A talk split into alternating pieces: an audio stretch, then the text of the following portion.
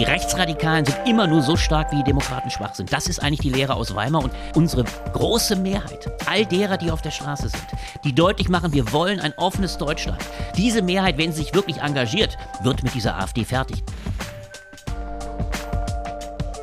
Von den Landwirten muss jetzt der Schritt kommen, wir wollen mehr Tierschutz, mehr Umweltschutz, wir hängen auch keine Galgen mehr auf.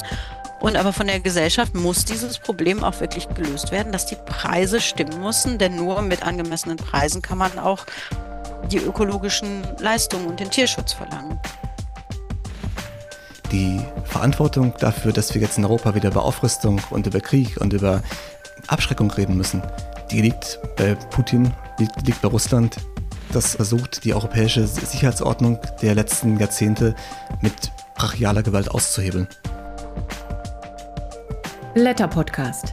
Der Podcast der Blätter für deutsche und internationale Politik. Herzlich willkommen. Heute hört ihr den Podcast zur Februarausgabe der Blätter. Mein Name ist Karin Gothe und gleich gibt es hier drei Interviews zu hören mit Autoren und Autorinnen aus dem aktuellen Heft.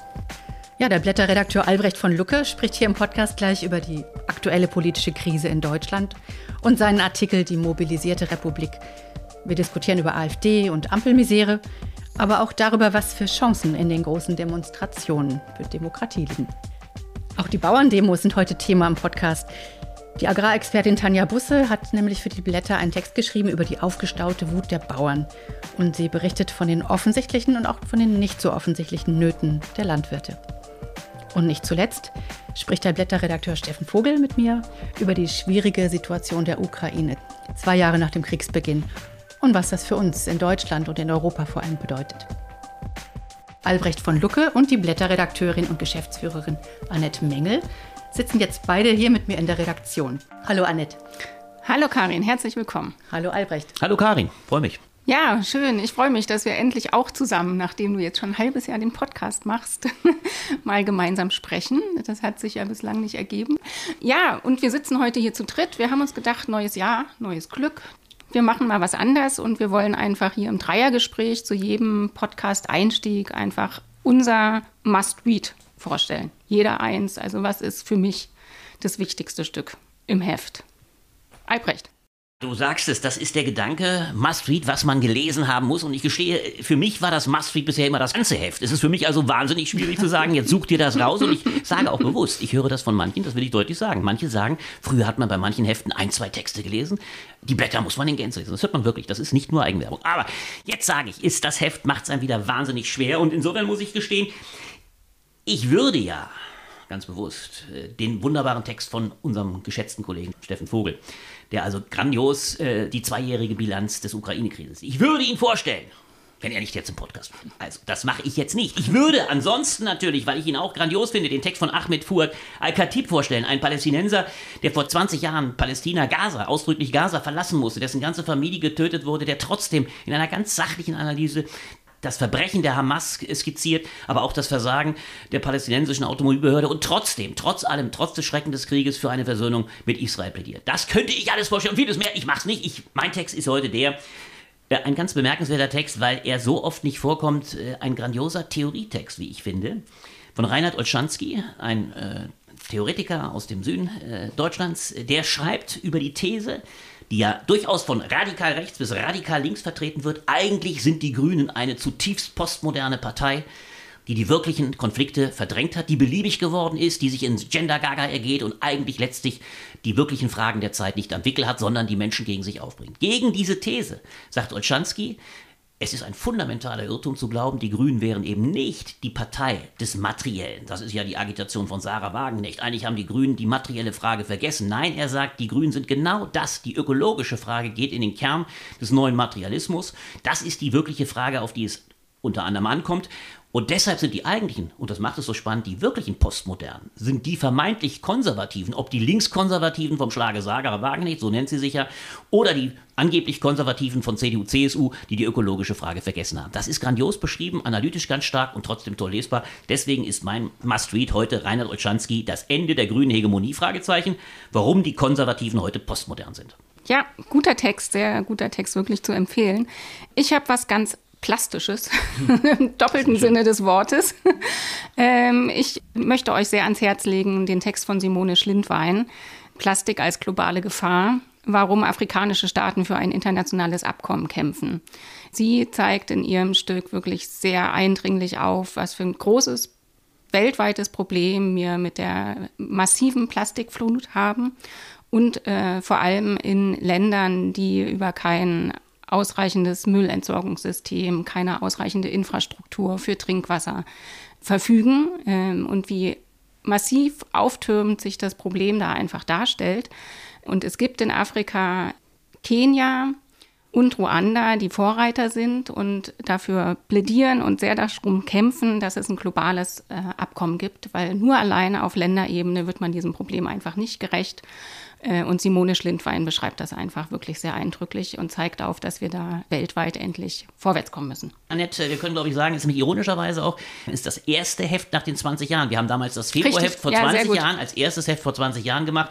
Und ich finde, wir haben wieder einen tollen Wurf hingelegt, zumal ja dieses Heft das erste ist, was das Jahr gewissermaßen aufmacht. Äh, das letzte kam ja noch quasi vor Weihnachten raus. Ihr könnt euch also freuen. Das Jahr geht mit all den dramatischen Themen gebündelt und sehr äh, gut auf den Punkt gebracht in den Blättern wieder los. Ja, und vielleicht, hm? vielleicht kann man an der Stelle sogar noch einen kleinen Werbeblock äh, einpflegen. Wir haben hm. noch bis Mitte Februar läuft noch unsere Abo-Aktion. Also ihr könnt zum Sonderpreis ein Jahresabo abschließen und bekommt noch dazu unseren neuen Klimareader und ich denke vor allem für Studierende vielleicht wirklich interessant, äh, ein komplettes Archiv auf dem USB-Stick mit allen Texten seit 1956 bis einschließlich 23. Ähm, Was ist dein Text? Ja, ja ich wollte noch kurz sagen, also in den Show Notes werde ich auch noch einen Link stellen. Also falls das jemand interessiert, dann werde ich da zum Abo verlinken. Ja, mich hat als erstes der Text von Miron Mendel angesprochen, muss ich sagen. Und ich finde, er greift eben eine sehr wichtige Debatte auf. Die darf eben nicht verstummen. Und zwar geht es um die Antisemitismus-Debatte, vor allem im Kulturbereich. Das ist ja, hat einen sehr aktuellen Anlass. Joe Cialo, hier der Kultursenator in Berlin, hat ja so eine Antidiskriminierungsklausel aufnehmen wollen in die Förderrichtlinien. Hat das jetzt gerade wieder zurückgezogen nach einem Shitstorm mhm. auch ein bisschen und auch weil es nicht rechtssicher war. Aber man muss sich ja grundsätzlich die Frage stellen, möchte man Kunst frei haben von Vorgaben und von Einschränkungen oder sollen sie in einem Rahmen, soll Kunst in einem Rahmen funktionieren. Und interessanterweise sagt eben Miron Mendel, Kunstfreiheit ist größer. Man soll lieber das Risiko eingehen, jemanden zu verletzen, wenn dann anschließend darüber diskutiert wird. Das mhm. ist also seine Forderung. Und das finde ich also sehr großartig, weil darum geht es tatsächlich. Und das ist eben nicht passiert nach der Documenta. Documenta 15, wir erinnern uns, da gab es einen Riesenskandal wegen antisemitischer Bilder es wurde einfach nicht ausreichend darüber diskutiert. Man hat es verschwiegen oder hat sich geschämt, hat trotzig reagiert. Aber die Diskussion, es ist ja genau das, was es ausmacht. Und deswegen finde ich das einen sehr starken, guten Text. Er beruht, glaube ich, auf einem Vortrag, den er gehalten hat. Mhm. Und überhaupt, ja, es ist out of the box ein bisschen zu denken. Toll. Und das waren drei Must-Reads, aber alles andere muss natürlich auch gelesen Unbedingt. Genau. Also viele Podcast-Hörer haben ja vielleicht auch das Heft sowieso schon abonniert und freuen sich trotzdem über den Tipp. Und ansonsten würde ich sagen, machen wir mit den Interviews weiter.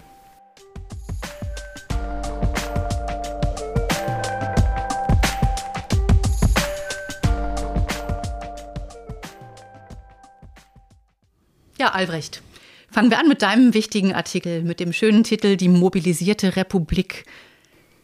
Der Titel trifft die aktuelle Stimmung ja ziemlich gut, finde ich. Die Menschen in Deutschland sind gerade unglaublich politisiert, ob Klimakleber, Nahostfreunde, Lokführer oder Wutbauern. Und natürlich die Normalbürger und Normalbürgerinnen, die zuletzt zu Hunderttausenden auf die Straße gegangen sind, gegen Rechtsextremismus und für die Demokratie. Albrecht, du warnst ja in Interviews, in Artikeln, in den Blättern seit Jahren vor der Zunahme von rechtsradikalem Gedankengut. Und nach der Enthüllung der Deportationspläne der AfD ist das demokratische Deutschland endlich aufgewacht? Ja, du bringst mit dem Begriff des Aufgewachtseins das für mich Entscheidende auf den Punkt. Denn ich warne nicht immer nur vor der äh, Radikalisierung von rechts. Das wäre zu einfach. Ich finde vor allem die Warnung, die ich versucht habe seit Jahren in der Tat, zu formulieren, war die vor der verschlafenen Republik, äh, vor der fehlenden, äh, für dem fehlenden Engagement. Und das, was ich in diesen Protesten als das wirklich Neue wahrnehme, und das ist absolut ermutigend, ist die Tatsache, dass sich in einem Land, ich mache es mal deutlich, das 30 Jahre sich darauf verlassen hat, dass wir demokratisch dass wir freiheitlich bleiben, dass plötzlich die Bevölkerung aufwacht und merkt, wir können so nicht weitermachen. Rechtsradikalismus in der AfD, aber auch außerhalb der AfD, das war ja das Symbol des Treffens von Potsdam, äh, ist so stark, dass er im Osten möglicherweise stärkste Partei wird in mehreren Bundesländern. Äh, er ist aber auch vor allem deshalb so stark, und das ist meine Kerndiagnose, weil unsere Demokratie in den alten Parteien, mit diesem Kampfbegriff durchaus mal benutzt, so schwach geworden ist. Und dass die Bevölkerung aufwacht und realisiert, wir müssen die Demokratie verteidigen.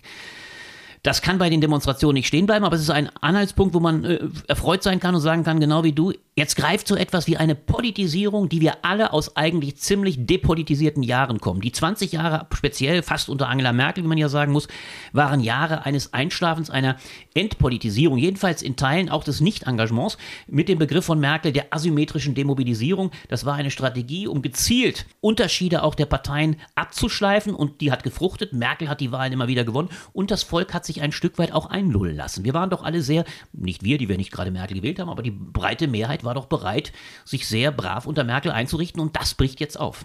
Aber diese Demos, können die denn dazu beitragen, die AfD auch wirklich zu entzaubern? Also das eine ist natürlich das Demokratische, aber das andere, es geht ja schon auch um Rechtsaußen. Und die AfD wittert ja natürlich eine Verschwörung, schafft es natürlich, ihre Anhänger auf diese Weise auch noch mal enger an sich zu binden. Wird es wirklich Erfolg haben bei denen, die vielleicht zweifeln? Ja, man muss genau zwei Sachen unterscheiden. Du hast völlig recht. Gucken wir uns mal das Ergebnis, was ja sehr bemerkenswert ist, gerade im Olla-Saale-Kreis an, wo gerade ein AfD-Landrat verhindert wurde dann wird man eines genau unterscheiden können. Es gab eine Mobilisierung derer, die die AfD ablehnen. Das heißt, die Zahl der Nicht-AfD-Sympathisanten ist so stark gewachsen, dass der Kandidat der AfD verhindert wurde. Aber es fand ein, nicht eine Demobilisierung der AfD-Wählerinnen und Wähler statt. Im Gegenteil, die sind auch gewachsen. Es gibt also die Gefahr einer gewissen Trotzreaktion. Deswegen kann es in der Tat überhaupt nicht dabei stehen bleiben. Der Protest ist das eine. Was aber das Entscheidende ist, ist die Stärkung der demokratischen Parteien. Das ist vor allem das, was entkernt ist in den letzten Jahren. Schauen wir uns die SPD an. Eine Partei, die über 20 Jahre jetzt an der Regierung das Personal, was überzeugt, fast nicht mehr aufbringt. Und das ist im Osten dramatisch. Im Osten haben wir eine entkernte Parteienlandschaft. Die Volksparteien sind im Osten fast nie richtig angekommen.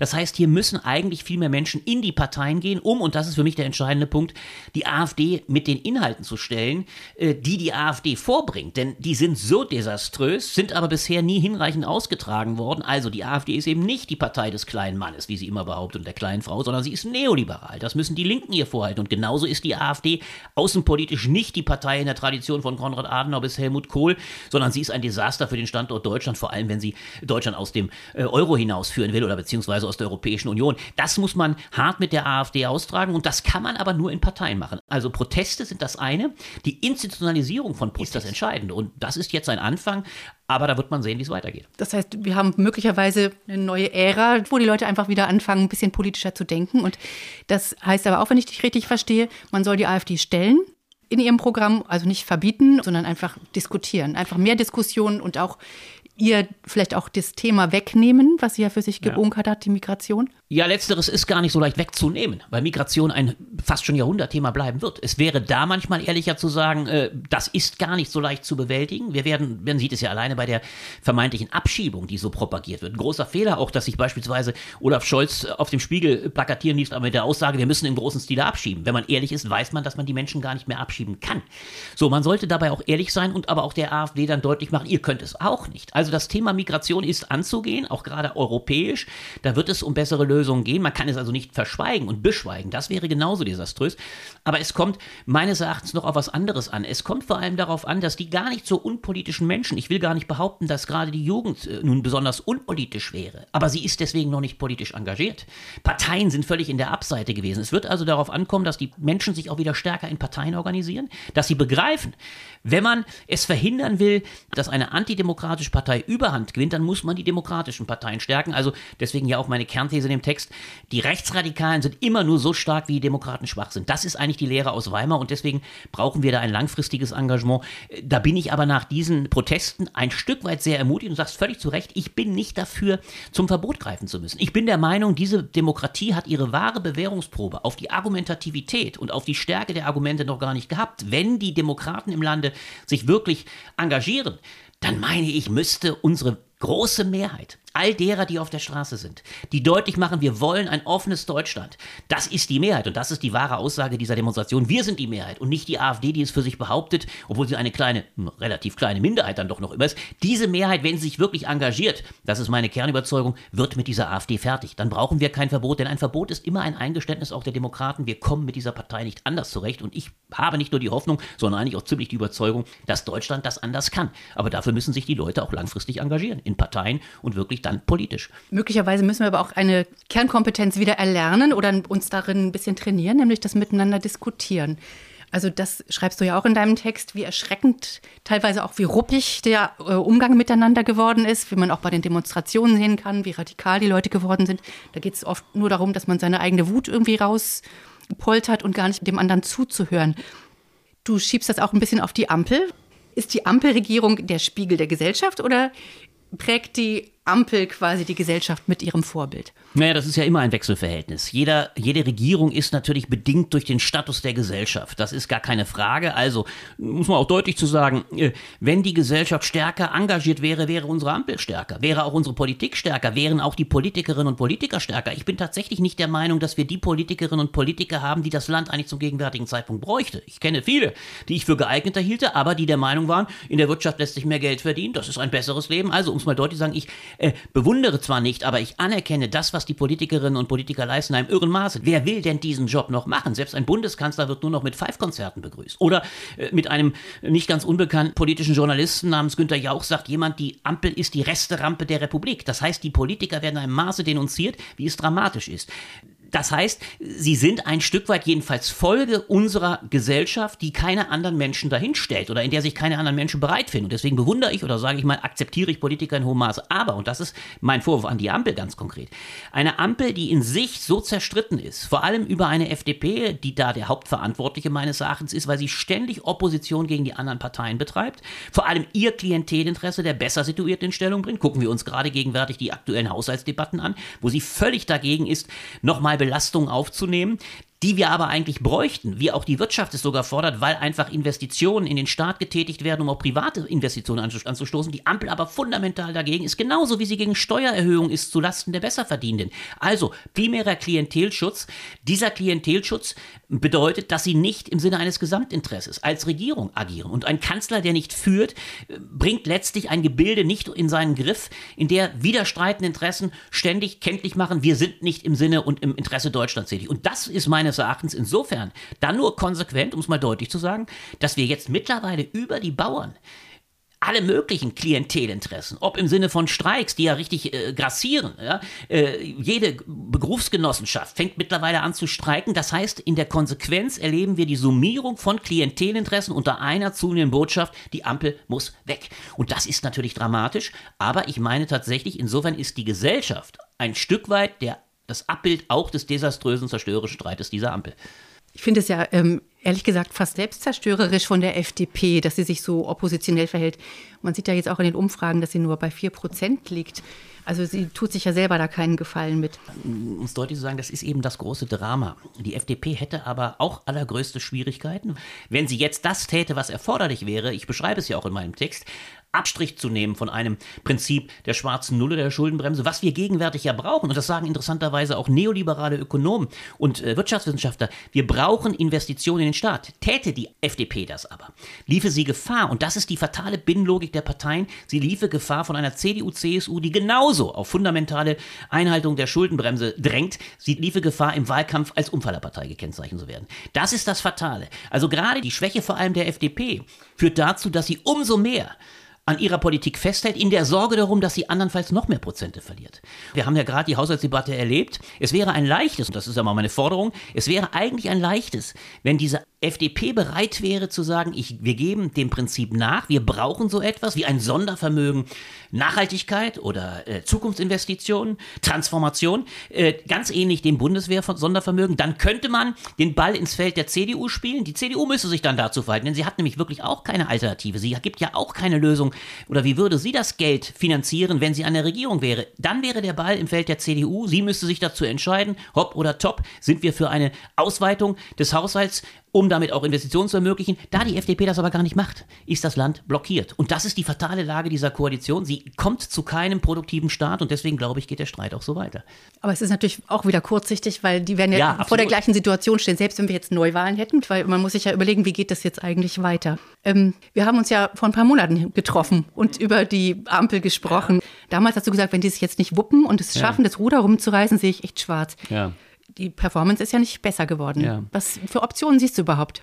Ja, und das ist so ironisch. Ich, wir sind ja in einer Woche der Haushaltsdebatten und erstaunlicherweise und manchmal äh, gibt es ja doch Momente, wo etwas losgetreten wird. Ich habe Olaf Scholz selten so kämpferisch erlebt wie jetzt just in der Haushaltsdebatte. Bemerkenswerterweise. Und das ist ein Momentum, was diese Ampel natürlich versucht zu greifen. Sie gerät natürlich mit der Attacke von rechts, äh, also durch die AfD, ein Stück weit in die Vorhand. Sie versucht jetzt den Tiger zu reiten. Sie versucht einerseits mit dem Kampf gegen rechts zu punkten und sie versucht, in die Offensive zu kommen gegen eine CDU-CSU. Ich habe es ja beschrieben, dass die auch keine richtige Alternative hat, die eigentlich eher destruktiv immer nur der Ampel vorwirft, was sie nicht macht. Und das ist ein Stück weit die einzige Chance. Denn eines muss man dazu sagen. Die Ironie der Geschichte besteht darin, ich sage ja, eigentlich ist die Ampel in einer Situation, wo man sagen müsste, besser ein Ende mit Schrecken als ein Schrecken ohne Ende. Die AfD ist in den letzten zwei Jahren der Ampelregierung um das Doppelte gewachsen. Also sie hat sich verdoppelt in der Zeit. Die Sorge, die wir alle haben müssen, haben müssen ist, dass sie sich in den nächsten zwei Jahren weiter verstärkt. Es gibt aber, und das ist der Versuch dieser Regierung, vor allem auch die Versuch der SPD, sie versucht nun mit dem Thema Kampf gegen rechts gleichermaßen die AfD zu schlagen und sich selbst zu ermutigen. Und ich sehe momentan schon durchaus, das konnte man dieser Haushaltsdebatte äh, ansehen, dass es den Versuch gibt, äh, die Reihen zu schließen äh, und sich zu stärken. Aber ich habe es ja eben gerade erwähnt, das Hauptproblem bleibt tatsächlich die nicht geleistete Wirtschaftspolitik. Solange kein Geld freigesetzt wird oder neue Ressourcen geschöpft werden, und dem steht die FDP nun einmal sehr im Wege, solange sehe ich nicht, dass die Ampel den Bedürfnissen dieses Landes im Wettstreit mit den Vereinigten Staaten, das ja ganz anders Milliarden freisetzt, äh, Protektionismus, dass es im Wettstreit konkurrieren könnte. Und insofern ist meine These, es wird ein Eiertanz werden und bleiben. Sie wird nicht auseinanderfallen, weil der Kit der Macht diese drei Parteien zusammenhält. Sie werden auf Teufel komm raus zusammenbleiben, weil sie wissen, beim Wahlen in Kürze steigen wir äh, alle ab, wir verlieren alle. Aber ich sehe nicht, dass das Land wirklich äh, mit dieser Ampel in ihrem diffusen Auftreten in der Wirtschaftspolitik äh, wirklich aus dem Schlamassel kommt. Dankeschön, Albrecht.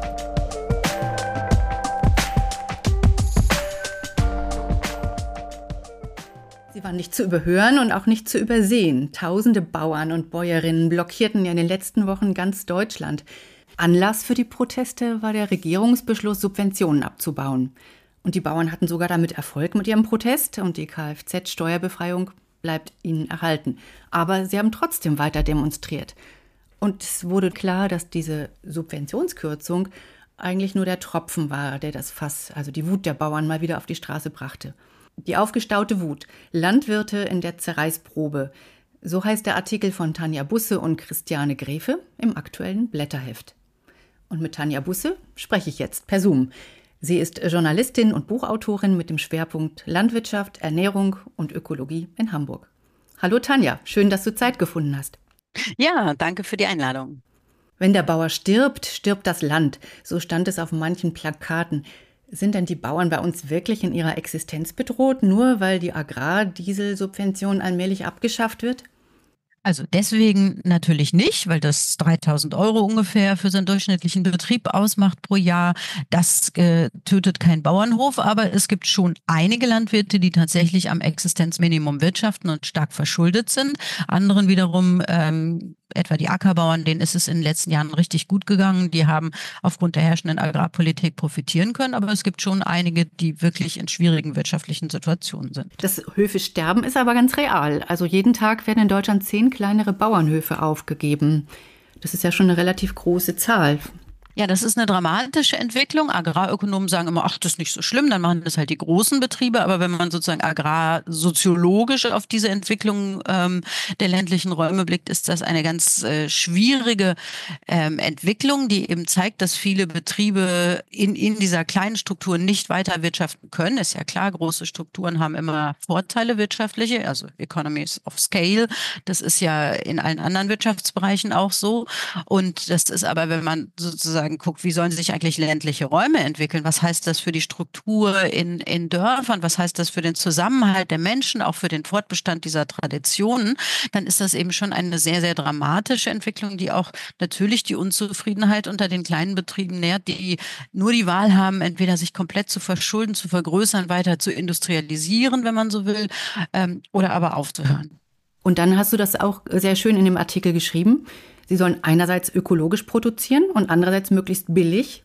Also Sie sagen ja auch, Sie fühlen sich von der Politik allein gelassen. Ist das richtig? Also einerseits kriegen natürlich die Landwirte ganz, ganz viel Subventionen. Also insofern sind sie komplett nicht allein gelassen. Aber das Ganze ist nicht aufgelöst, weil tatsächlich die globalisierten Agrarmärkte verlangen, Masse billig zu produzieren in quasi indirekter Konkurrenz zu, zu äh, globalen Playern, die weniger teuer produzieren, auch weniger Auflagen haben, noch mehr Umweltschäden anrichten.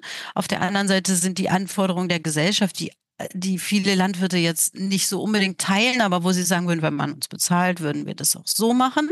Und dieses Dilemma ist nicht aufgelöst. Also ökologischer, biodiverser, klimafreundlicher zu produzieren kostet mehr Geld, mehr Ressourcen, weil es weniger Erträge von Weizen und Schweinefleisch oder, oder Milch bringen würde, aber natürlich höhere Gemeinwohlleistungen, sauberes Grundwasser, mehr Bodenschutz, mehr Klimaschutz.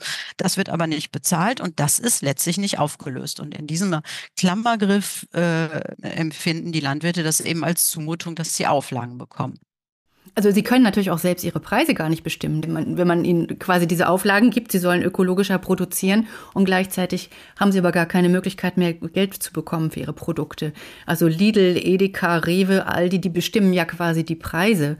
Genau, das ist diese, diese schwierige Situation. Wir haben sozusagen einen stark konzentrierten globalen Agrarhandel. Das sind vier Unternehmen, die da die, die Schiffe sozusagen um die Welt schicken mit den, mit den Commodities, also Weizen, Mais, äh, Schweinefleischhälften, was auch immer.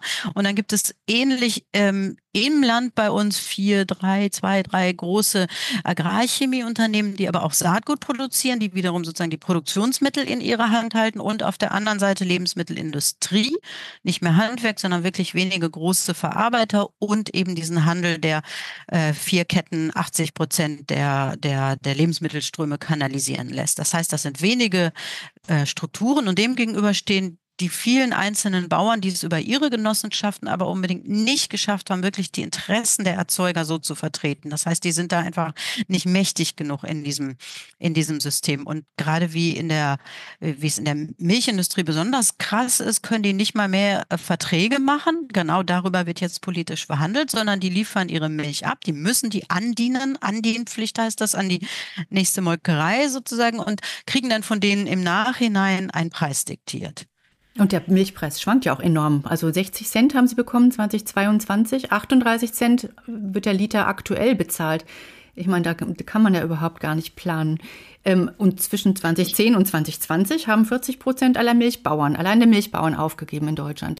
Ja, genau. Ich glaube, das macht das deutlich. Man braucht ja sozusagen, um gut Tiere behandeln zu können und um, ähm, um die Tiere gut auf, auf der Weide sozusagen. Also die Idee wäre ja auch, die Milchkuh darf auf die Weide gehen, weil Grasland, Grünland ja ganz wichtig ist für, für, für Bodenschutz, für, auch für Klimaschutz, wenn die wirklich gut geweidet werden, nicht zu intensiv. Aber um das alles zu machen, braucht man sozusagen kontinuierlich ein sicheres Einkommen und man braucht auch einen Rückhalt. Also man braucht auch Ressourcen, man braucht sozusagen Heu auf dem Dachboden, ähm, um den Klima äh, Extremen vorzubeugen. Und das alles geht nicht, wenn die Preise sozusagen so stark schwanken, dass man jedes Mal, wenn man irgendein bisschen mehr Geld verdient, schon wieder Rücklagen finanziell anlegen muss. Dann ist man immer, das ist sozusagen immer auf Kante genäht. Und damit ist es nicht möglich, eine vorausschauend klimafreundliche, tierfreundliche Landwirtschaft aufzubauen, weil die Kosten ja ringsherum gestiegen sind. Die Preise gehen tendenziell sind die eher unter den Erzeugungskosten und das macht dann halt viele Landwirte so verzweifelt.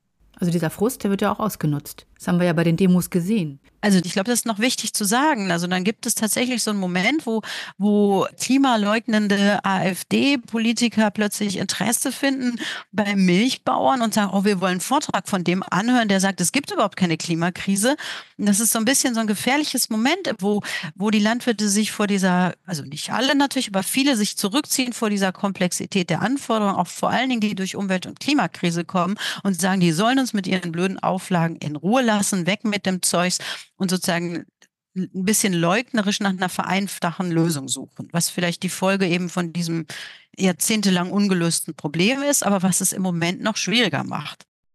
Bei den Demos wurde ja vor allem auf die Ampel geschimpft. Also es ist ja, was du gerade sagst, die Wut auf diese Regulierung. Das ist, die Regulierung gibt es ja schon länger und die wird ja immer schlimmer. Und die Ampel steht ja auch so ein bisschen für dieses, die wollen uns alles äh, regulieren und die erzählen uns, was wir machen sollen. Özdemir, der Landwirtschaftsminister, sagt, er kann ja nicht 30 Jahre verfehlte Agrarpolitik in einem Schlag ändern. Aber wie du es gerade erwähnt hast, es gab ja diese Kommission. Es gab ja 2021 tatsächlich auch Vorschläge, ganz konkret, die die Landwirte gemacht haben mit Naturschutzverbänden. Wieso ist da eigentlich nichts passiert seitdem? Also die Kommission, Zukunftskommission Landwirtschaft, die war ja eine Folge der letzten Welle der Agrarproteste jetzt schon vor wieder vor einigen Jahren, noch unter sozusagen der schwarz-roten Koalition. Und dort haben sich unter einem Geruckel dann tatsächlich Tierschutzverbände, Umweltschutzverbände und Landwirtschaftsverbände zusammengefunden. Es waren übrigens zwei junge Frauen, die da den Knoten gelöst haben, gesagt haben, hey, wir finden jetzt eine Lösung. Das äh, muss man immer wieder betonen, weil ähm, sozusagen die älteren Herren ihre Gräben gepflegt haben und die jungen Frauen haben gesagt, nee, wir machen das jetzt. Und das war einfach, das wurde von allen tatsächlich gesehen als ein richtig guter Schritt in die richtige Richtung. Und ich denke schon, dass es ein politisches Versäumnis war, das nicht in den Koalitionsvertrag aufzunehmen. Das stand da eben nicht explizit drin. Wir wollen die Ergebnisse dieser Zukunftskommission Landwirtschaft umsetzen. Vielleicht, weil man dachte, man hat dann eine neue Idee, weil man sich nicht vorgestellt hat, dass es so schwierig wird, warum auch immer. Aber das hat viele vor den Kopf gestoßen. Und ich glaube, dass es jetzt genau der richtige Schritt wäre, zu sagen, wir setzen das um. In dieser Kommission steht allerdings auch drin, wir brauchen dafür öffentliches Geld. Ist auch richtig. Also wenn der Markt das nicht hergibt, dann muss es eben öffentliches Geld zahlen, dass wir Gemeinwohlleistungen honorieren und das Gemeinwohl schützen.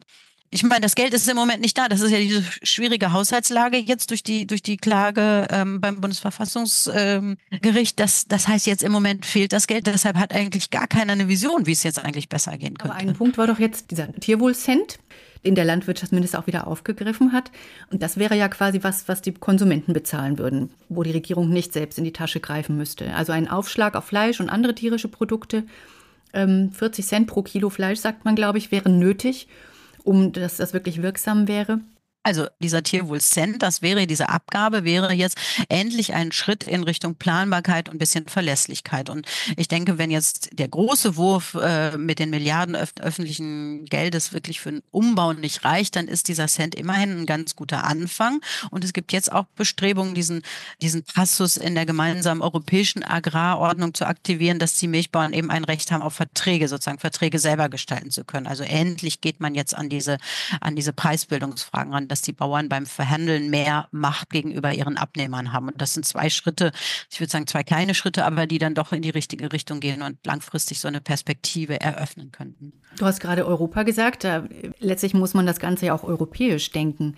Europa ist natürlich ein ganz, ganz wichtiger Player. Aber die große europäische Frage ist ja, wie werden, wenn die jetzige Förderperiode der EU abgelaufen ist, wie werden denn dann diese Wahnsinnsmilliarden Subventionen, die alle Landwirtinnen und Landwirte in Europa bekommen, wie werden die verteilt? Und bisher ist es ja immer noch das Prinzip, dass ein Großteil des Geldes in die sogenannte Flächenprämie fließt. Das heißt, wer viel Land hat, kriegt auch viel Förderung und muss sich zwar an minimale Auflagen halten, aber im Prinzip kann er da auch sehr umweltschädlich wirtschaften und wirtschafts sozusagen angepasst an eben die Erfordernisse des Marktes, der große Mengen weniger Feldfrüchte honoriert. Das macht es eben so schwer. Ähm, und dieses System müsste man quasi ändern und sagen, es gibt weiterhin Geld für die Landwirte, aber es wird gekoppelt an an eine Gemeinwohlprämie. Also wer etwas für die Umwelt, für das Grundwasser, für den Boden, für die Biodiversität tut, der kriegt Prämien und nicht mehr der, der viel Land besitzt. Und das könnte ein Weg sein, wenn es das endlich gelänge,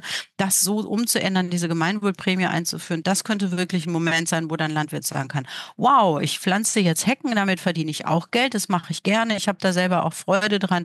Und mit diesen Prämien weiß ich, dass ich für die nächsten sieben Jahre honoriert werde, weil ich meine Tiere wieder auf die Weide lassen kann oder was weiß ich, einen Auslauf bauen kann. Das wäre wirklich ein guter Weg. Aber seit ich das verfolge, wird immer versucht, die EU-Agrarpolitik umzuändern und äh, bisher ist es immer noch den wirklich sehr mächtigen Lobbyisten in Brüssel gelungen, das zu verhindern. Aber ist denn der Deutsche Bauernverband unter Ruckwied der richtige Partner für diesen Wandel? Das ist eine viel umstrittene Frage, denn im Deutschen Bauernverband sind ja auch die Reifeisenverbände Mitglied und damit auch sozusagen das, der, der vor- und der nachgelagerte Bereich, die hängen sehr eng zusammen. Gerade gab es eine gemeinsame Presseerklärung von Bauernverband mit dem ganzen lebensmittelproduzierenden Bereich äh, von Dünge, Saatgut bis, bis Verarbeiter, bis Lebensmitteleinzelhandel. Und ich glaube, das ist genau die Schwierigkeit, denn dieser Position werden die Interessen, in diesem Zusammenschluss werden die Interessen Interessen der Landwirte und dann auch noch unter der Anforderung, dass sie Tierschutz ähm, und Umweltschutz besser beachten müssen, die kommen da nicht vor. Denn natürlich, die Molkereien wollen billige Rohstoffe, mit denen können sie Gewinne machen. Und die Landwirte brauchen hohe Erzeugerpreise. Und da ist tatsächlich die Frage, warum sind so viele äh, Landwirte davon überzeugt, dass äh, sozusagen der Bauernverband ihre Interessen vertritt, wenn er nachweisbar sehr eng mit den Interessen der Industrie verbandelt ist. Also es gibt eine kleine Bauernvertretung, die Arbeitsgemeinschaft Bäuerliche Landwirtschaft, auch der Bund Deutscher Milchvieherzeuger mit dem etwas unglücklichen Kürzel BDM. Die haben schon sehr lange versucht, Vorschläge zu machen, dass es bessere Preise geben müsste. Die setzen sich schon sehr lange dafür ein, dass die Landwirte besser verhandeln müssen. Und die schaffen es aber nicht wirklich, das Gros der Landwirte zu erreichen. Die leisten eine wahnsinnig tolle Arbeit, bleiben aber immer eher so klein. Und die frustrierten Landwirte, die sich jetzt vom Bauernverband abwenden, aus den genannten Gründen, weil sie merken, der vertritt ja gar nicht unbedingt unsere Interessen oder nur unsere Interessen.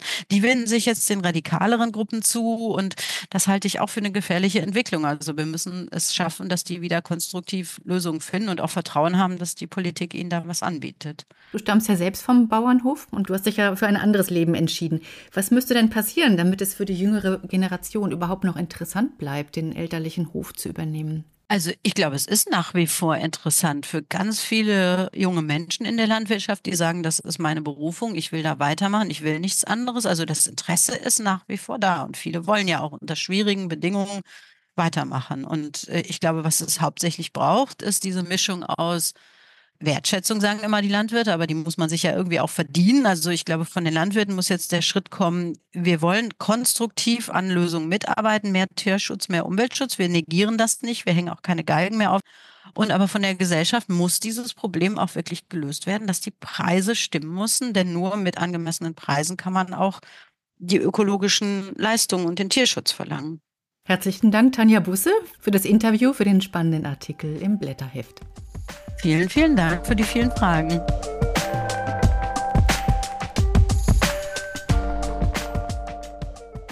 Zwei lange Jahre dauert der Krieg Russlands gegen die Ukraine nun schon. Und auch zu Beginn des dritten Kriegsjahres ist kein Ende in Sicht. Über die aktuelle Situation und was sie für uns Deutsche und Europäer bedeutet, darüber spreche ich jetzt mit dem Blätterredakteur Steffen Vogel. Sein Artikel in den Blättern trägt den Titel Den großen Krieg verhindern – der ukrainische Überlebenskampf und die Verantwortung Europas. Hallo Steffen. Hallo, grüß dich. Die Ukraine ist in einer verzweifelten Lage. Das äh, hören und sehen wir ja jeden Tag jetzt in den Nachrichten. Es geht nicht voran äh, militärisch. Ähm, die Menschen sind nach zwei Jahren Krieg erschöpft. Eigentlich kämpfen sie ja schon viel länger für eine freie Ukraine. Und letztlich erleben wir ja auch, dass die Unterstützung, die moralische Unterstützung so ein bisschen bröckelt. Die Aufmerksamkeit der Welt geht gerade in andere Gegenden in Amerika ist man mit sich selbst beschäftigt, sind die Ukrainer vielleicht auch deswegen verzweifelt, weil die internationale Unterstützung nicht so deutlich ausfällt, wie oft angekündigt? Ja, ich denke schon. Der Großteil der Verzweiflung wird sicherlich daher kommen, dass die Ukrainerinnen und Ukrainer täglich erleben müssen, wie zivile Ziele angegriffen werden, wie ihre Infrastruktur zerschossen wird, wie äh, Entbindungskliniken von Raketen getroffen werden, wie selbst äh, Schulen und Kindergärten nicht mehr sicher sind. Jetzt werden Universitäten in, in, in Bunkern eingerichtet, Schüler werden in U-Bahn-Schächten unterrichtet. Das ist also eine äh, Realität, die, die zermürbt. Und natürlich sind auch die Soldaten an der Front zermürbt, von denen wir wissen, dass sie la lange ohne Ablösung äh, kämpfen mussten. Und klar ist die Perspektive oder die, die Furcht, dass der Westen in seiner Unterstützung nachlassen könnte, sicherlich etwas, was dann noch oben, äh, oben drauf kommt. Und es ist ja auch eine re reale Gefahr. Du hast die Blockade in den USA erwähnt, wo die Republikaner im Kongress seit Monaten verhindern, dass äh, dringend benötigte Hilfen an die Ukraine ausgezahlt werden. Und gleichzeitig haben wir in Europa ein erhebliches Defizit an der militärischen Unterstützung. Äh, die EU hat zugesagt, der Ukraine bis Ende März eine Million äh, Artilleriegeschosse zu liefern. Hat das immer noch nicht einhalten können, während äh, gleichzeitig äh, Russland die doppelte Menge produziert hat und sich noch eine Million äh, weitere aus Nordkorea besorgt hat. Das heißt, die Ukraine droht da ins Hintertreffen zu geraten, sowohl was die, die Front betrifft, aber auch, und das ist äh, mindestens ebenso dramatisch, es gehen hier auch die Geschosse für die Luftabwehr aus. Das heißt, die zivilen Ziele werden wieder äh, angreifbarer und damit droht auch der, der Terror gegen die Zivilbevölkerung nochmal ein äh, neues Ausmaß zu erreichen. Die Unterstützung Deutschlands ist ja relativ groß innerhalb der EU, sind, glaube ich, die größten Geber. Trotzdem reicht es nicht. Und Bundeskanzler Scholz wird den Ruf nicht los, ein Zauderer zu sein. Würde das möglicherweise was ändern, wenn er sich, wie jetzt so verbal zumindest angekündigt, wenn er sich da ein bisschen an die Spitze Europas stellt und sagt, wir müssen einfach mehr tun? So einen Ruf kann man sich erwerben, man, man, man kann ihn auch korrigieren. Und ähm, wenn wir jetzt vor der Perspektive stehen, dass die USA möglicherweise mit anderen Kriegen beschäftigt sind oder dass bald ein Präsident Donald Trump kommt, der die Unterstützung der Ukraine äh, absagen würde, dann kommt natürlich auf äh, Europa eine ganz andere Verantwortung äh, zu. Und ähm, wenn man sich fragt, wer in Europa, wer in der Europäischen Union könnte die Unterstützung der Ukraine vorantreiben, dann wäre das neben Polen natürlich vor allen Dingen Deutschland einfach als wirtschaftsstärkstes Land, als ein Land mit einer großen Rüstungsindustrie, als ein Land, das eine Brücke zwischen Ost und West bilden kann und auch oft bildet. Trotzdem zaudert er, ne? Also jetzt wird ja immer gerufen, die Ukraine bräuchte die Taurus-Marschflugkörper. Trotzdem zaudert er, genau. Wir haben eigentlich bei jedem neuen Waffensystem, das in der Debatte stand, in, in Deutschland ein, ein langes Zögern erlebt, selbst dann, wenn diese Waffentypen von anderen Staaten längst geliefert worden sind. Also jetzt die Marschflugkörper. Frankreich und Großbritannien haben schon im letzten Jahr vergleichbare Typen geliefert. Die fliegen meines Wissens nicht ganz so weit und sind nicht ganz so explosiv, aber grundsätzlich sind diese Waffentypen in der Ukraine schon im Einsatz und ähm, ja, was steckt dahinter? Ja, das, das, das ist die Preisfrage. Ne? Zelensky hat ja äh, neulich im Gespräch mit Karin Mioska gesagt, dass es Dinge gibt, die äh, er nicht erzählen dürfe, weil die geheim sind. Und das sind genau die Sachen, die uns später Historiker dann, dann erzählen werden. Aber wenn wir mal die, die öffentlichen Anzeichen äh, nehmen, die es gibt, dann können wir davon ausgehen, dass äh, Scholz befürchtet, dass die Ukraine mit den Taurus-Marschflugkörpern gezielte Angriffe auf die, die Krim unternehmen würde. Schon mit den französischen und britischen Marschflugkörpern hat die Ukraine im vergangenen Sommer militärische Kommandozentralen auf der Krim angegriffen. Und die Taurus mit ihrer größeren Durchschlagskraft wären auch geeignet, die Brücke von Kertsch äh, zu zerstören. Das ist die einzige Landverbindung zwischen der Krim und dem, dem, russischen Festland. Darüber wird massiv der russische Nachschub auf die Krim gebracht. Da rollen die Panzerkolonnen, da wird die Versorgung der Krim äh, sichergestellt. Und diese Brücke zu zerstören, würde die russische Besatzung dort natürlich massiv schwächen. Und dahinter steht aber dann letztlich als Motiv Angst. Die Angst, dass mit deutschem Gerät quasi in den Krieg eingegriffen wird und dass Russland das als Aggression von Seiten Deutschlands begreifen könnte. Genau, es ist, es ist, die, es ist die Angst davor, dass, dass Putin, wenn er in die Ecke gedrängt wird, den Krieg doch eskaliert. Hm. Aber ist denn Angst? Ist denn Angst eigentlich ein guter Ratgeber, wenn man mit Putin zu tun hat? Er hat ja immer wieder gezeigt, dass für ihn eigentlich nur das Recht des Stärkeren gilt. Ist es dann klug zu sagen, wir sind vorsichtig, wir lassen nicht unsere Muskeln spielen oder versteht er nur die, die Sprache der Gewalt und der Macht und müsste man ihm nicht auch deutlicher entgegentreten? Ja, genau, aber es ist zweischneidig. Ne? Die, die Furcht des, des, Westens, die, die Scholz antreibt, die aber auch erkennbar Joe Biden antreibt, nämlich, dass es einen Krieg zwischen der NATO und Russland geben könnte, die ist ja nicht, ähm, nicht unberechtigt. Und äh, das zumindest zu erwägen, das sollte man Scholz zugutehalten. Klar ist aber auch, so etwas wie, wie Abschreckung funktioniert nur, wenn man glaubhaft androhen kann, dass man auf Gewalt mit Gegengewalt reagiert. Und auch die, die Aussicht, Putin einmal an den Verhandlungstisch zu kriegen, steigt natürlich in dem Maße, wo, wie man glaubhaft versichern kann, dass man die Ukraine wirklich so lange unterstützt, wie es nötig ist, was der Scholz immer sagt, aber was militärisch gerade doch in Frage steht angesichts des Munitionsmangels der Ukraine. Und da hast du sicherlich recht da fehlt es dem Westen gerade an, äh, an an, an, an, Koordination und das sendet ein, ein fatales Signal an, an, Putin aus. Das sendet nämlich das Signal, dass er keinen Anlass hat, diesen Krieg äh, frühzeitig durch Verhandlungen äh, zu beenden. Und es gibt einige europäische Staaten, die daraus für sich schon Konsequenzen gezogen haben, die nämlich sagen, wir müssen aufrüsten, weil wir die Nächsten sind, die dran sind. Ne? Ich denke jetzt an die baltischen Staaten Litauen baut, glaube ich, jetzt Grenzanlagen. In Finnland ist man auch dabei, sich auf einen möglichen Angriff Russlands vorzubereiten, während im Westen Europas die Gefahr vielleicht gar nicht so stark gesehen wird. Auch in Deutschland habe ich das Gefühl, ist, wird das Risiko als nicht so groß angesehen. Ja, das, das ist, äh, Diskrepanz in Europa ist, ist erschreckend. In, in Schweden wird jetzt darüber diskutiert. Ich meine, Schweden ist ein Land mit einer äh, über 200-jährigen Neutralität, ein wirklich gar nicht kriegerisches Land. Aber trotzdem diskutieren die jetzt auf Regierungsebene, auch auf Militärebene, ob man sich auf einen Krieg mit Russland äh, einstellen müsse. Der norwegische Oberkommandierende hat äh, vor einem Krieg in den nächsten ein bis drei Jahren gewarnt. In Finnland sind, ist ein Großteil der Bevölkerung davon überzeugt, dass äh, ein russischer Angriff äh, in den nächsten Jahren erfolgen wird. Und ich glaube, das wird in Deutschland immer noch nicht so richtig wahrgenommen, wie brenzlig die Situation eigentlich ist. Denn das sind alles NATO- und, und EU-Länder und sobald da der Anker verfolgt, dann reden wir über die, über die Beistandspflicht und dann ist dann eben auch Deutschland involviert. Ich finde auch auffällig, dass immer wieder geguckt wird, naja, was du eben gesagt hast, Putin wird es schon nicht machen, ja, dass man hm. so da mitspekuliert oder dauernd auf, auf die USA schaut und überlegt, was könnte da passieren, statt sich vielleicht wirklich einfach mal darauf zu besinnen, was müssen wir Europäer eigentlich vorausschauend vielleicht tun. Die Kooperation der NATO hat natürlich immer darauf gefußt, dass äh, die USA den weitaus größten militärischen Beitrag leisten und dass letzten Endes äh, US-Truppen es sein sollten, die im Ernstfall, von dem niemand gedacht hat, dass sie jemals eintreten wird, zumindest nicht nach dem Ende des Kalten Krieges, dass sie es dann wären, die die militärische Hauptlast bei der Verteidigung tragen müssten. Und die, die Einsicht, dass das einmal nicht so sein könnte, weil zum Beispiel Donald Trump die Wahl gewinnt, die sickert gerade jetzt erst durch und das ist äh, eigentlich verdammt spät, wenn man bedenkt, dass die Wahl im, in den USA schon im November ist und es dauert, bis man militärische Kooperationen in Europa etabliert, bis man die Rüstungsproduktion so hochgefahren hat, dass man auch wirklich glaubhaft sagen kann, wir schrecken ab. Du hast geschrieben, dass die EU jetzt nachrüsten müsste, aber bis sie gleich auf wäre im, in der Nachrüstung, also in der Munitionsproduktion, würde es sicher noch ein bis zwei Jahre dauern. Das heißt, wir sind schon im Hintertreffen, was die Unterstützung der Ukraine angeht. Unter diesem Gesichtspunkt kann man überhaupt davon ausgehen, dass die Ukraine eines Tages diesen Krieg noch gewinnt? Die Frage ist, was man als Gewinnen definiert.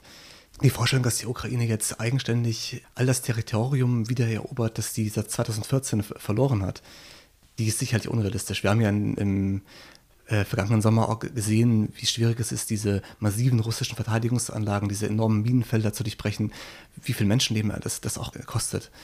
Das, war, das waren ja grausame Berichte. Aber ein Sieg der Ukraine oder etwas Siegähnliches könnte auch dann schon gegeben sein, wenn Russland sich genötigt fühlen würde, aufgrund einer, einer Defensivsituation in Verhandlungen anzutreten. Das Krim-Szenario, von dem ich vorhin sprach, nämlich, dass die russischen Truppen auf der Krim in Bedrängnis geraten, weil äh, ihre Versorgung durch, über die Brücke von Kertsch nicht mehr gewährleistet ist. Das könnte so ein Niederlagenszenario durchaus sein. Schon jetzt ist ja die Lage so, dass äh, die Ukraine die Kontrolle über das westliche Schwarze Meer äh, zurückgewonnen hat äh, durch bestätigte Angriffe auf die Krim. Und das war ein Vorgeschmack dessen, was, was die Ukraine eigentlich tun möchte. Die haben meiner Ansicht nach stillschweigend schon eingesehen, dass die, große Rückeroberung auf militärischen Gebieten nicht möglich ist, aber diese Idee, dass man die russischen Besatzer auf der Krim so in Bedrängnis bringt, wie man sie im September 2022 in, in Cherson in Bedrängnis gebracht hat, ähm, das war natürlich eine, eine taktische Niederlage für, für Russland und äh, ein enormer äh, Sieg für die Ukraine. Und wenn, wenn das gleiche Szenario möglich wäre mit einem, quasi mit dem Kronjuwel der russischen Eroberung, nämlich mit der Krim, dann wären wir schon nahe bei etwas, was man als russische Niederlage äh, begreifen könnte und was Putin innenpolitisch massiv in Bedrängnis bringen würde. Insofern, das ist immer noch möglich, vorausgesetzt es gibt die entsprechenden Waffen. Und das ist vielleicht auch ein Punkt, wo Putin sich ernsthaft verhandlungsbereit zeigen könnte. Also bevor er riskiert, dass er die, seine wichtigste Eroberung abgibt, das ist zumindest die ukrainische Hoffnung, die ist auch äh, explizit so genannt worden, dann könnte er vielleicht wirklich bereit sein, unter realistischen Bedingungen zu verhandeln. Viele Optionen gibt es ja eigentlich nicht. Also du hast das in deinem Artikel ja auch sehr schön geschrieben. Du hast gesagt, entweder man unterstützt die Ukraine, damit sie siegt, oder man unterstützt die Ukraine nur so weit, dass sie sich verteidigen kann und das kann sich irgendwie ewig hinziehen. Und die dritte Sache wäre eben, Russland besiegt die Ukraine und dann gibt es eben keine Eigenständigkeit der Ukraine mehr. Manche hier in Deutschland träumen ja auch noch von so einer Art Waffenstillstand, vielleicht so nach dem Modell Nord- und Südkorea, wo ja seit 70 Jahren quasi so ein Provisorium existiert und immer noch kein Frieden geschlossen wird. Ist das überhaupt eine Option, dass man den Status quo einfriert und keine Seite da die Ukraine weiter antastet? Das ist vielleicht sogar leider die realistischste äh, Variante.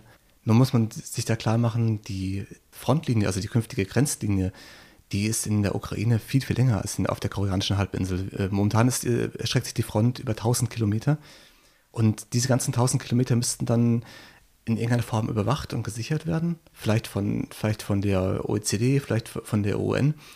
Das war schon nach 2014, als die sogenannten Volksrepubliken im Donbass sich abgespalten haben und es da eine Grenze zu überwachen galt, extrem schwierig. Das hat damals die OECD gemacht und trotzdem äh, hat es an dieser Grenze wöchentlich äh, Kämpfe gegeben. Da sind äh, tausende Menschen gestorben zwischen 2014 und 2022, weil einfach diese Grenze ein, ein stetiger Unruheherd war. Und das jetzt mit einer 1000 Kilometer langen Grenze äh, anzustellen, ist eine, äh, ist eine enorme Herausforderung. Bloß natürlich, dass man sich dann fragen muss, wie lange würde so ein eingefrorener Konflikt wirklich halten? Würde Russland das nicht vielleicht nutzen, um weiter aufzurüsten, äh, neue Truppen heranzuziehen, neue Drohnen zu bauen, noch mehr Panzer zu bauen und dann irgendwann diese Linie doch wieder zu überschreiten. Weil das erklärte Ziel ist ja, Land, was Russland als seins betrachtet, wieder zu gewinnen und seine Menschen wieder zurückzuholen. Ne? Das sollte man vielleicht auch nicht unterschätzen.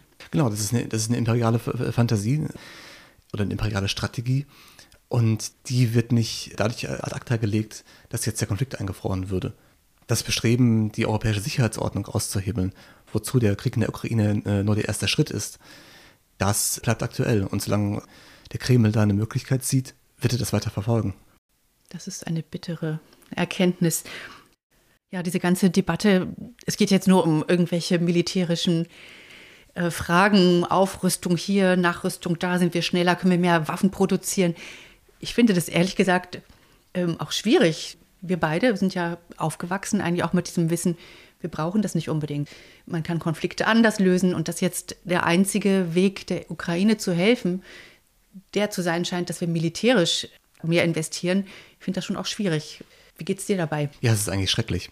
Es ist eigentlich etwas, an das ich mich immer noch nicht wirklich gewöhnt habe, dass ich jetzt hier sitze und mit dir im Gespräch sage, ja, wir müssen aufrüsten. Das hätte ich vor, vor dem 24. Februar 2022 niemals über die Lippen gebracht, dass militärische Abschreckung irgendetwas ist, worauf wir, worauf wir bauen sollten, was irgendwie sinnvoll wäre ich bin ja genau wie du sagst mit der Idee aufgewachsen, dass all diese ganzen Kriege, die wir in Europa hatten, dieses endlose Gezerre um, um, äh, um, um Land, um Territorien, diese Großmachtbestrebungen, dass wir die gelöst haben, letzten Endes durch, durch Kooperation. Ne? Die, die, Europäische Union als Friedensmodell. Das Modell, dass man äh, innerstaatliche, zwischenstaatliche Konflikte auf Verhandlungsebene löst, in, in, in Brüssel im Konferenzsaal und nicht äh, auf dem Schlachtfeld. Das steht jetzt gerade zur Disposition und und das zwingt uns dazu, äh, solche Dinge zu, zu denken. Wir müssen uns klar machen, was die Ursache davon ist. Von manchen Leuten, zum Beispiel von dem gerade gegründeten Bündnis Sarah Wagenknecht, wird jetzt behauptet, die westlichen Politiker sind Kriegstreiber. Aber man, man, muss schon sehen, wo das herkommt. Die Verantwortung dafür, dass wir jetzt in Europa wieder über Aufrüstung und über Krieg und über Abschreckung reden müssen, die liegt bei Putin, liegt, liegt bei Russland, ähm, die resultiert daraus, dass Russland versucht, die europäische Sicherheitsordnung der letzten Jahrzehnte mit brachialer Gewalt auszuhebeln. Herzlichen Dank, Steffen. Gerne.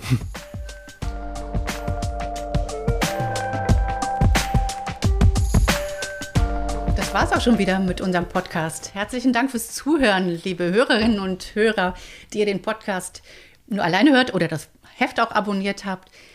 Annette und Albrecht, herzlichen Dank, dass ihr dabei wart, dass ihr diese, diesen Podcast begleitet habt. Und Danke dir, Karin. Hat Spaß ja, gemacht. Danke wir freuen uns schon sehr auf alle auf das nächste Heft. Könnt ihr schon so ein bisschen einen Einblick geben, was wir zu hören, zu sehen bekommen?